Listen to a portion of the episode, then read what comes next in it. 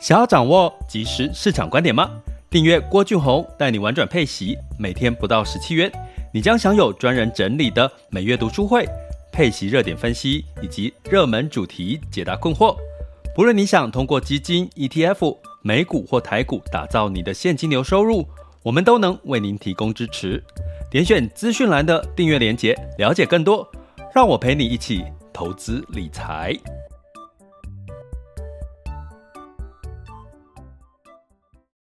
各位亲爱的学员以及听友们，大家早上好、中午好、下午好、晚上好。今天是二零二三年的八月三十一日，八月份的最后一天了。那在八月份的最后一天，这个我们就进入到九月份了。那进入到九月份呢，其实就比较大家可以哈稍微的在进入到基本面的这个关注度要高一点哈。那基本面呢，其实美国就慢慢的进入到相关的就业数据啦的一个减少哈，那这个才是合理跟健康的，因为在升息接近尾声嘛，然后呃景企业的景气慢慢进入到一些数据哈偏弱，然后才慢慢的有降息的理由哈。那在这个过程当中呢，其实我们要留意的是什么？因为在上半年的这个资金的这个大涨大落、大这个资金带动的这个行情呢，下半年其实从基本面带动的话，就会有几家欢乐几家愁哈。像最近的 AI，其实除了 NVIDIA 持续的有创新高哈，像这几天 NVIDIA 的股价有持续有走高之外。大部分的 AI 类股，它可能就不是全面普涨了，因为这个资金行情，这个 AI 的热度呢，可能慢慢的就呃就往下降。那最近呢，Apple 九月十三日要发布这个 iPhone 十五哈，那也带来 Apple Apple 的一些话题哈。所以呢，可是 Apple 几乎它新的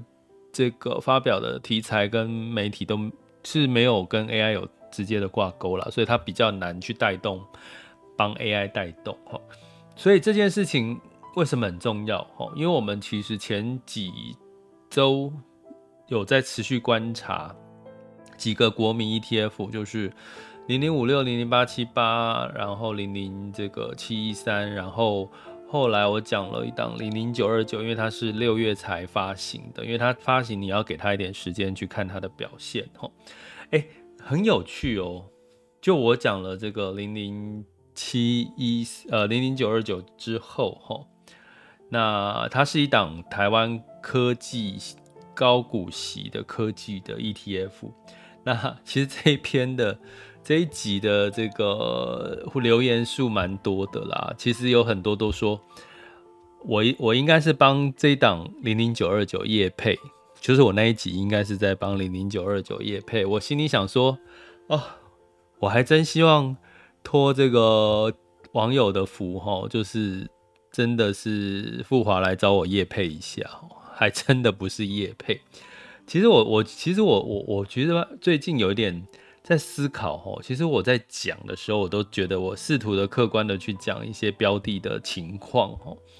那哎，讲一讲，如果讲到它比较多好的地方，哎，可能它就真的 就是我看到的好的地方。当然，我会去试图的去找不好的地方。像我今最近就在挑零零五六跟零零八七八的毛病，不是吗？因为它毕竟是目前市值最市值最大的三档 ETF 了。哈，那零零九二九还六月成立，它当然它的规模会比这些小很多。我其实没有要特别去讲零零九二九的好。话，而是我是平衡的去看这件事情，但是我今天必须要讲，为什么要把这个先打一个这个预防针？是因为我今天有可能讲一讲之后，零零九二九呢，可能会让大家还是觉得我有点好像在夜配它，所以拜托拜托富华来找我夜配一下好不好？因为它真的不是夜配。那零零九二九，因为我我要讲的内容哈，其实是今天媒体有一个新闻哈，就提到了，在我一直觉得啦哈，有两件事情我想要在这边跟各位分享，可是另外一件事情可能大家没有没有感觉，因为呃，一个是保险公司的利率变动型保单，它里面的利率变动，比如说美元的利率变动型保单，我录一集哈。居然宣告利率只有三个 percent 上下，可是现在美元哈，它所谓的利率变动就是所谓跟市场利率挂钩哈，参考市场的利率，所以现在美元的利率都已经五点二五了，可是现在居然国内的美元利率变动型保单宣告利率只有三个 percent 上下，这个其实是很 tricky 的一件事情，很奇怪一件事，所以我还蛮鼓励。保户们就是打电话问一下这个保险公司的零八零，说为什么现在美国美美元美国的这个利率都已经来到了五个 percent 以上了，为什么我们我的这个美元利率变动型保单它的宣告利率跟明明是参考市场利率，为什么只有三个 percent 上下？我觉得这个要去 question 一下保险公司，因为他们今年上半年赚很多意外收入，不是吗？哦，所以呢，这个是我在 question 一件事情，在上之前有一集哦，在讲哦，也是最近的一集，八月份的。那这一集我我我也在 question，其实我也在 question 一件事，就是 ETF 的平准金哈，收益平准金。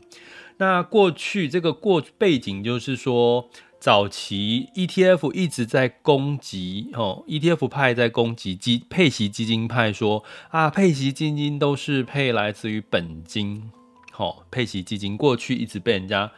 攻击，尤其是被 ETF 啊，ETF 没有，ETF 都配股利哦，然后它的这个呃这个所手续费又比较低，这是早期有一段时间配息基金一直一直被攻击的一个点哦。那可是呢，我的。我们真正的平心而论，客观来看，配基金它就是配什么债息、股息，还有所谓的资本利得，还有另外一个部分就是所谓的汇率哈。因为大部分的配息基金都是投资全球比较多，所以它会需要一些台币跟其他货币的汇率避险，汇率避险就会有 cover call 哦，cover call 就会有权利金收入哈。那像这种东西，就是配息基金的另外一个话题哈。那你如果投资 ETF，哎，过去我们的印象说 ETF 投资不就是来自于股利吗？那我就是净值归净值，然后股利归股利哈。可是后来一路上以来，目前已经有多加二十几档还是十几档，我等下看一下那个数据哈。就是基本上呢。用了一个叫做 ETF 平准金这件事情，连零零五六在今年零零五六今年本来它也零零五六本来也没有这个所谓的收益平准金这件事情，那它今年也开始有了这个动作。那原本收益平准金的目的是什么？我还是简单讲一下。其实我之前有讲过，它就是我今天比如说我持有了三五年的，我今年配息，我直接拿股利。可是如果很多人会做一件事情，在比如说零零五六哦，它这个配息的时候，我配息前几天我就赶快买哦，赶快买。那当然赶快买它，可是它配出来，如果今天已经预告了哈，比如说零零五六已经预告我今年的配这这个季度的配息率大概是多少？诶，那它就因为哈，就因为这个呃新加入的人，他也要必须给他一样的配息率，他就怎么样，就必须要。靠收益平准金来维持这个配息的稳定度，要不然如果没有收益平准金的话，比如说我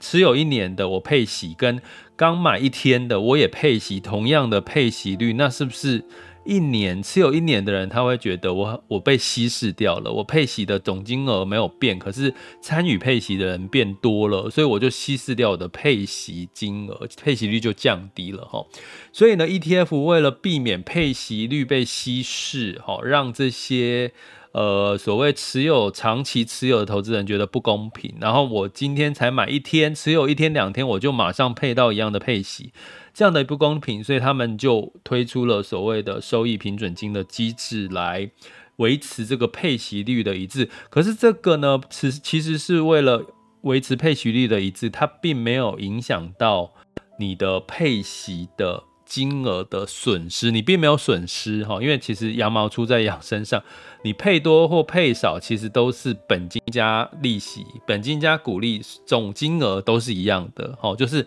你总金额股利加上配息都是一样，可是你就是股利多一点，还是这个净值多一点，本金多一点，就是这样子的一个调配了哈。那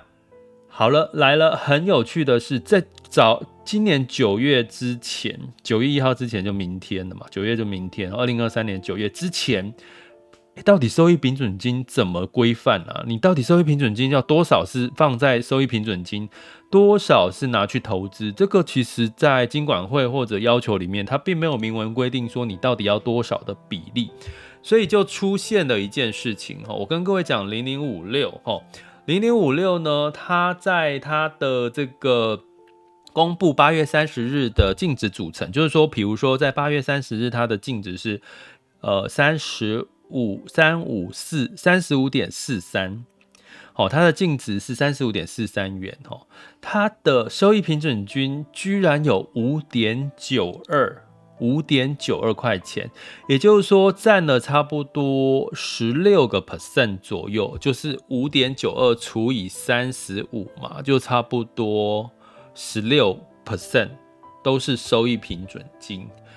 那你会说，哎，那？元大占的十六个 percent 在净值里面是收益平准金，那这个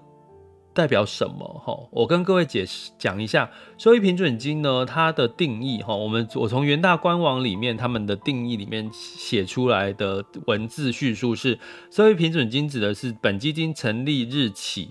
收凡收益凭证申购或买回价金中计算日时，属于原受益人每受益权单位净值净资产价值中累积的收入，扣掉费用，就是收益凭准金。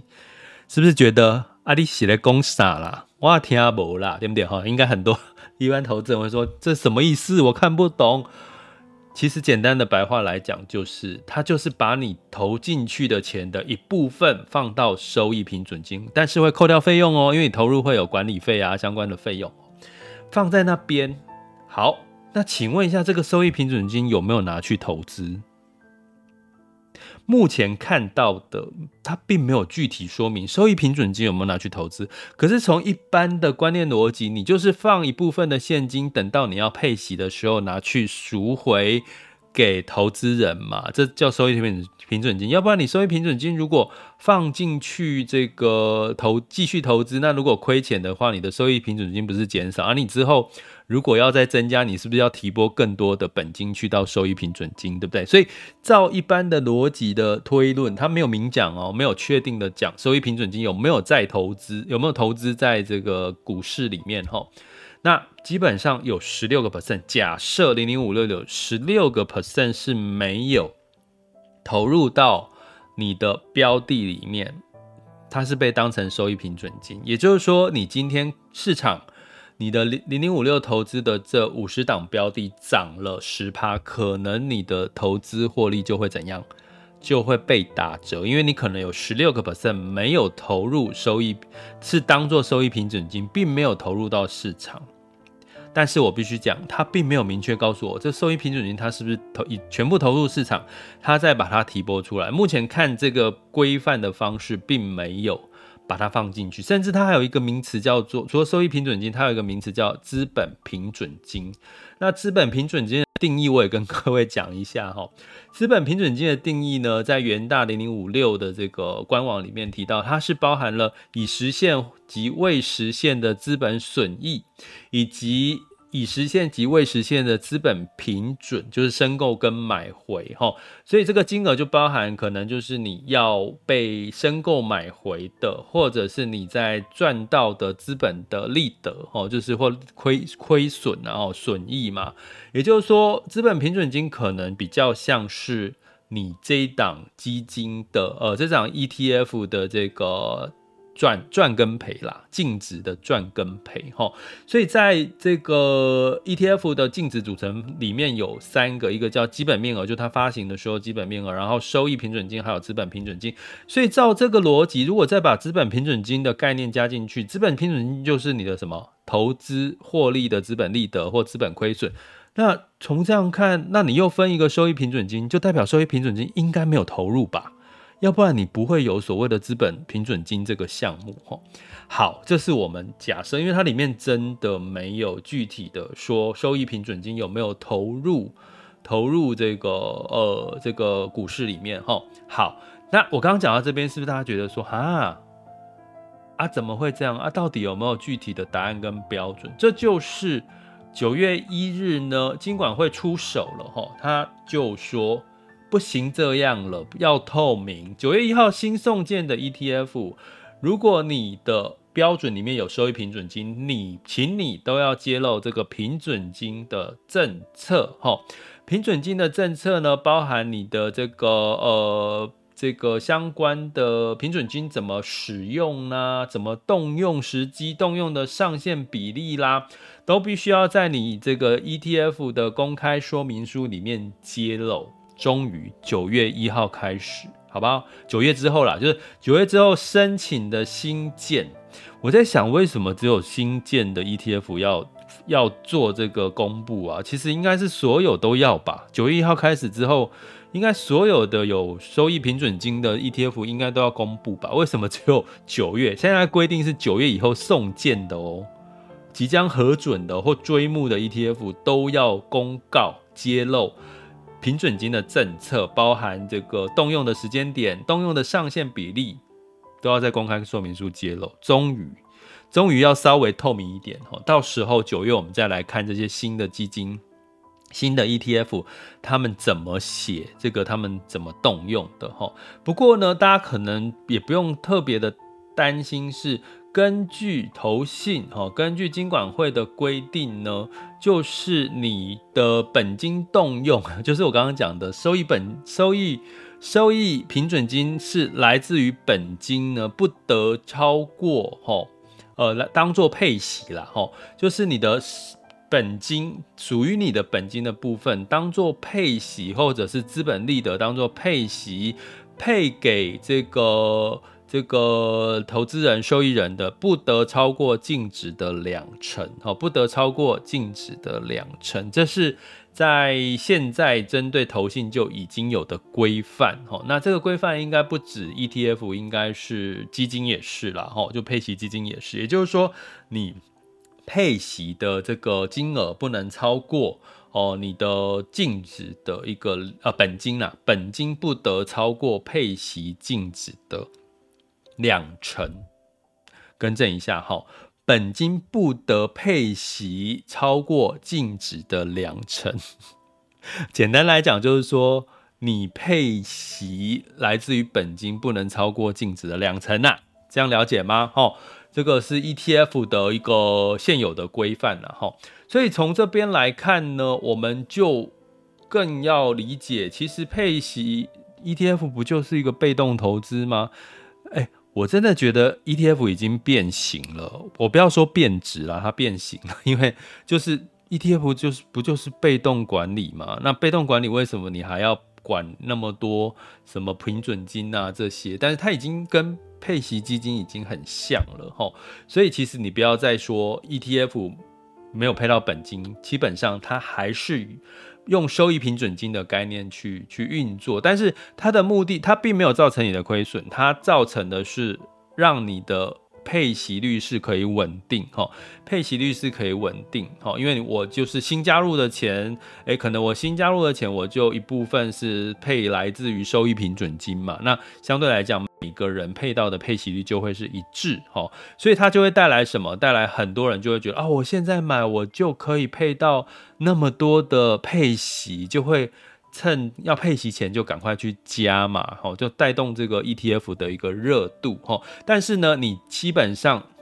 你配多或配少。你一样羊毛出在羊身上，你就是你的这个净值，再加上你的股利加在一起就是你的总金额，所以你股利配得多，你的净值就会减少一点点嘛，哈，就除息除权的概念，哈，所以在这样子的一个状况，我相信大家应该可以比较清楚。我从零零五六，哈，所以有零零五六，假设有十六个 percent 是被净值是当做收益平准金，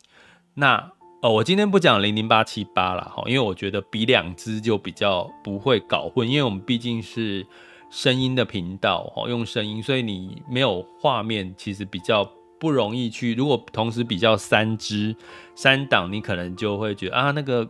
斗不太起来，所以我只比零零五六跟零零九二九哈，原因是在这边，我是不是很贴心呢？好，那我讲零零九二九哈，零零九二九呢，它的呃。收益平准金是零点九九哦，它现在的净值是十六点七三，十六点七三净值哦。现在八月三十号，它的零零九二九净值是十六点七三，那它的收益平准金是十零点九九，也就是说。十六点七三里面有零点九九块被放到收益平准金，因为它是月配，哦，这个零零九二九是月配，所以零点九九去除以十六，相当于六六个 percent 到七个 percent 不到，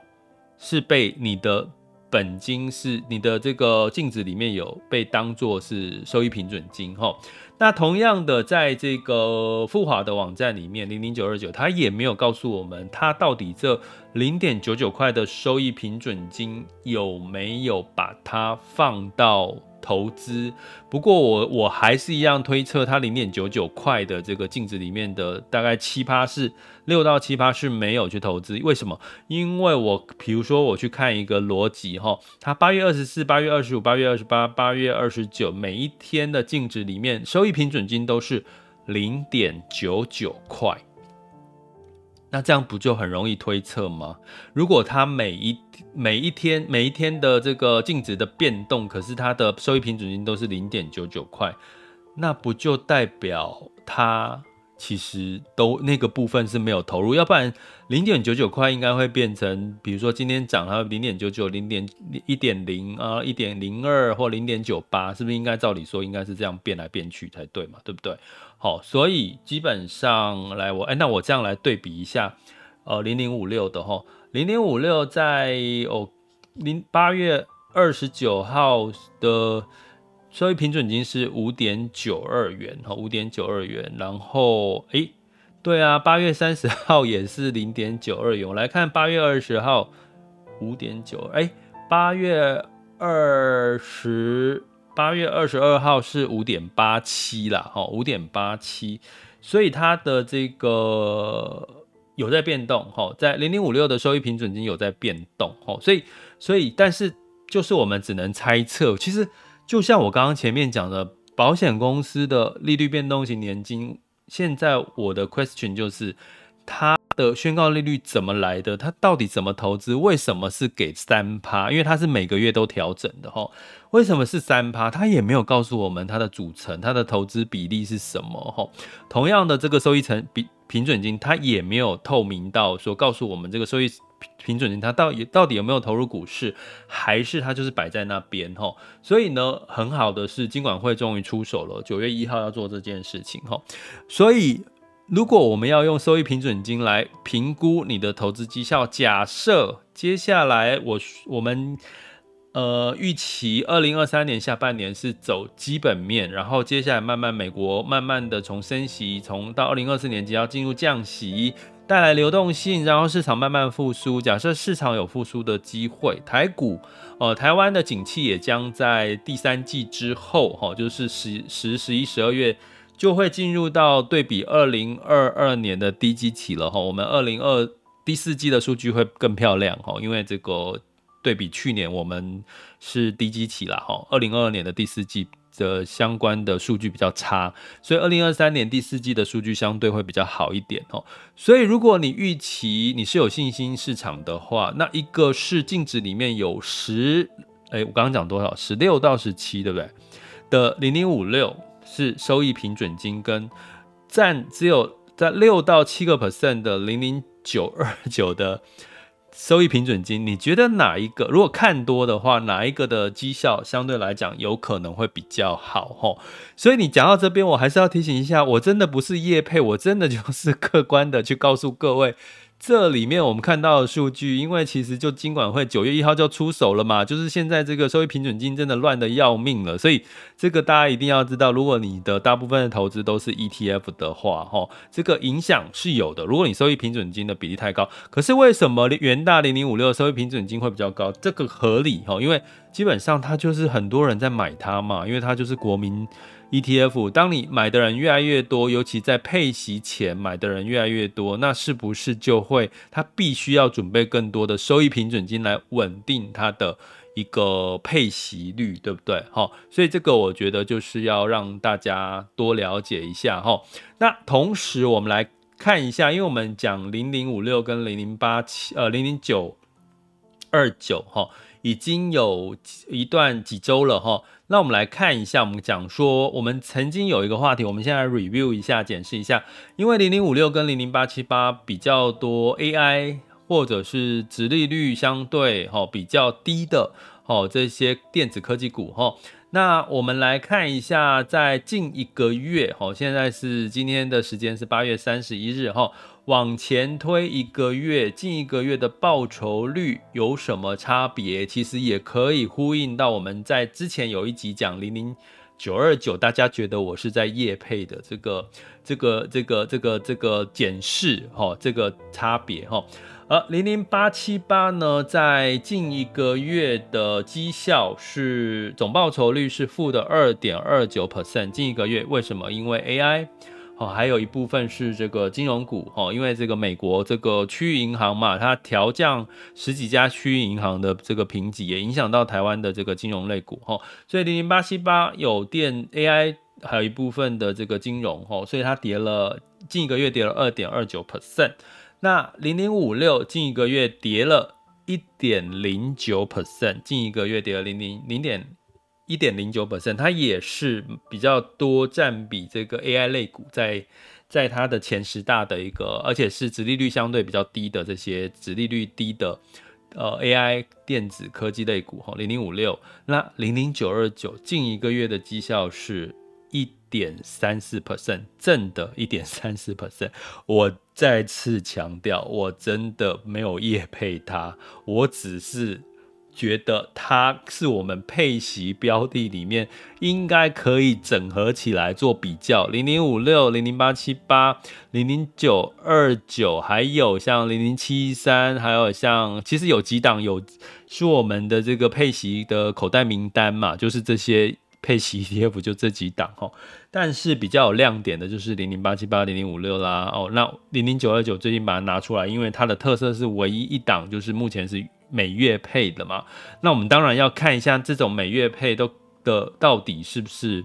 有差在哪，那能够比较就是零零八七八跟零零五六，所以我真的没有夜配它。好，我可以跟各位讲，哪天我真的有夜配它，我会告诉各位我有在夜配它。那也请零零九二九的行销公关。听到这一集的话，也可以来找我一下，好不好？因为我都我被人家认为我是在业配你们，实际上那你就干脆来找我业配好了哈。但是真的就是客观的比较，零零九二九跟零零五六，从收益平准金九月一号开始新上市的新上架的 ETF，只要有收益平准金，都要公布他们的使使用的时机点跟用途，可是好像没有公布他们收益平准金有没有投入股市哈，所以。大家还是要留意到，收益平准金如果在你的净值里面太高的比重，某种程度代表你的投资绩效章在多头的时候，可能绩效就不会太好。可是呢，相对来讲，相反，如果讲讲零零五六，那这样子有什么好处？那如果它是百分之十几、十六是没有投入股市，那万一在股市空头的时候，当然它跌的也会比较少一点，然后，所以我也有讲一下零零五五六的好，这个收益平准金占多一点的好处了哈，所以不要再说我真我是在业配了，好吧？OK。那如果对提醒大家，除了投资这个配息的 ETF 或者是台股哈，近期新兴市场在美国升息到顶，接下来进入到讨论降息，二零二四年讨论降息，因为已经有机构开始在做降息的预备动作了哈。呃，请大家回听我们的名呃订阅学员回听我们的。呃，八月份一批零三三 F 报告里面，我们有看到这些蛛丝马迹哈，所以我们呃就来准备一下，那降息之后，新兴市场就会是一个呃，又是另外一个亮点哈，利多的亮点，因为非美元货币有可能会升值，呃呃，相对会比较。没有那么弱了哈，所以呢，其实，在昨天的读书会直播读书会里面，我们讲了印度哈，我们从二零二三年时光倒流到二零一八年莫迪政府，我们看到了什么？你怎么去挑选在二零二三年之后景气复苏的印度里面，你应该挑选的重点产业，以及哪些产业是被基金被当作重点哦，你才能诶，基金的印度相关的投资，它今年以来表现落差很大哦，可以差到。八个 percent 跟二十几个 percent 的这个投资报酬率的差别，这中间跟他挑选好基金公司挑选它的标的的。产业的重点其实是有很大不同，所以请我们订阅学员赶快回去看八月份的 EP 零四的这个读直播读书会，我们今天上架了，那也欢迎各位朋呃听友们朋友们加入我们的付费订阅行列，点选 Mr. Bus 赞助方案以及各个平台订阅连接，点下去就可以看到用各个平台看你要用任何平台订阅都可以哈，那欢迎加入我们的学习行列。想要掌握即时市场观点吗？订阅郭俊宏带你玩转配息，每天不到十七元，你将享有专人整理的每月读书会、配息热点分析以及热门主题解答困惑。不论你想通过基金、ETF、美股或台股打造你的现金流收入，我们都能为您提供支持。点选资讯栏的订阅链接，了解更多。让我陪你一起投资理财。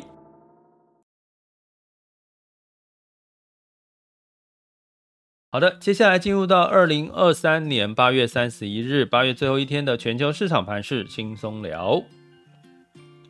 首先，我们看到风险指标部分，今日 VIX 恐慌指数呢是三十五点三五哦。现在当下 VIX 恐慌指数是十三点八八，十年期美债殖利率是四点一一七八 percent，所以代表恐慌跟美债殖利率又稍微下滑，所以带来美股小涨哈。道琼上涨零点一一 percent，S M P 五百、纳斯达克跟费城费城半导体分别上涨了零点三八、零点五四跟零点四个百分点。那为什么美债殖利率会下会下滑呢？因为 ADP。非小小非农的就业指数呢，基本上是新增十七点七万人，市场预期是十九点五万人，所以新增就业人口呢比预期的少，所以大家就觉得，诶，美国真的景气在衰退喽，可以不用升息喽，慢慢的衰退的讯号越来越多，可以讨论降息喽，哦，所以我们如果你要走在前面看，就是这样的一个市场的情绪了，哈。那欧股呢，其实呢就是有涨有跌了，哈。那在整体来看，泛欧六百下跌零点一五 percent，英国上涨零点一五 per 一零点一二 percent，德国跟法国分别下跌零点二四跟零点一二 percent 哈。所以回到如果基本面没有太多的亮点呢，那当然仍然会是有这个呃有一些影响哈。那包含像这个全球最大的离岸风电厂。的沃旭能源哦，他们的供应链可能有问题哦，可能会造成巨额的资产减值，所以股价跌了二十四个 percent 哦，这是欧洲哈。那在雅股的部分呢，在周三的时候是普遍是上涨的。那日经二五是上涨零点三三 percent，台湾加权指数上涨零点五八了哈。那 A 股跟港股也都小涨哈，都是小涨的格局。那我们来看一下，目前时间是十二点三十三分，我们来看一下目前的雅股的走势。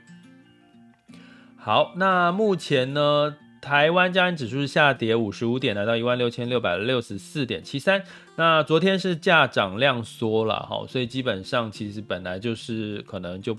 没有大幅度的上涨，在比较是盘整的一个情况会比较明显。那柜买指数是上涨了零点六一 percent，哈，中小型类股比较活跃。那台积电呢是下跌零点九 percent，来到五百五十块钱。那今天的金融股是下跌的，不过今天的 AI 类股仍然是小幅度的反弹，但是也是各自表现呐，有有上涨的，也有跌下跌的，哈。所以其实 AI 慢慢的题材已经就是有一种见真章，哈，就是它是不是真的？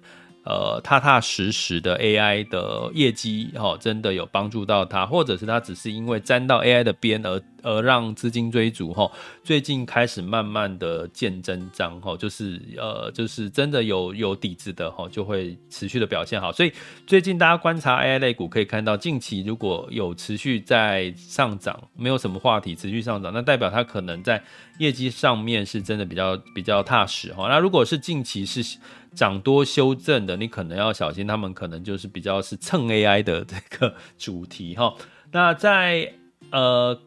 港股的部分是呃先涨后跌，目前是下跌零点二六 percent。恒生指数，恒生科技是上涨零点四 percent，上证指数是下跌零点五三 percent，来到三千一百二十点三九。呃，三千二之前上证指数都有压力，除非它有重大利多。目前重大利多就是九月初有可能在降息，降息的几率是蛮高的哈，短期利率的这个升的调降。那深圳指数是下跌零点五五 percent，那在日经二五是上涨零点七三 percent，南韩综合指数下跌零点四一 percent，新加坡海峡是上涨零点四 percent。所以最近的日股呢，其实日经二五的基本面哈，通膨其实明显的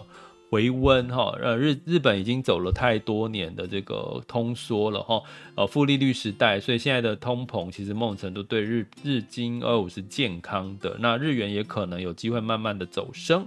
OK，那在接下来我们来看能源的部分。能源呢是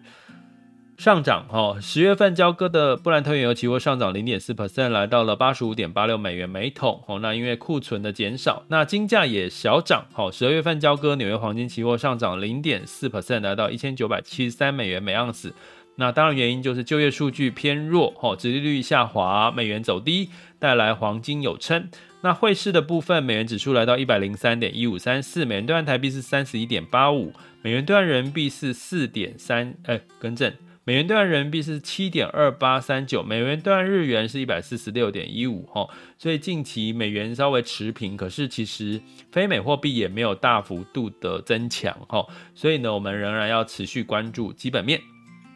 这里是郭俊宏，带你玩转配息，给你及时操作观点。关注并订阅我，陪你一起投资理财。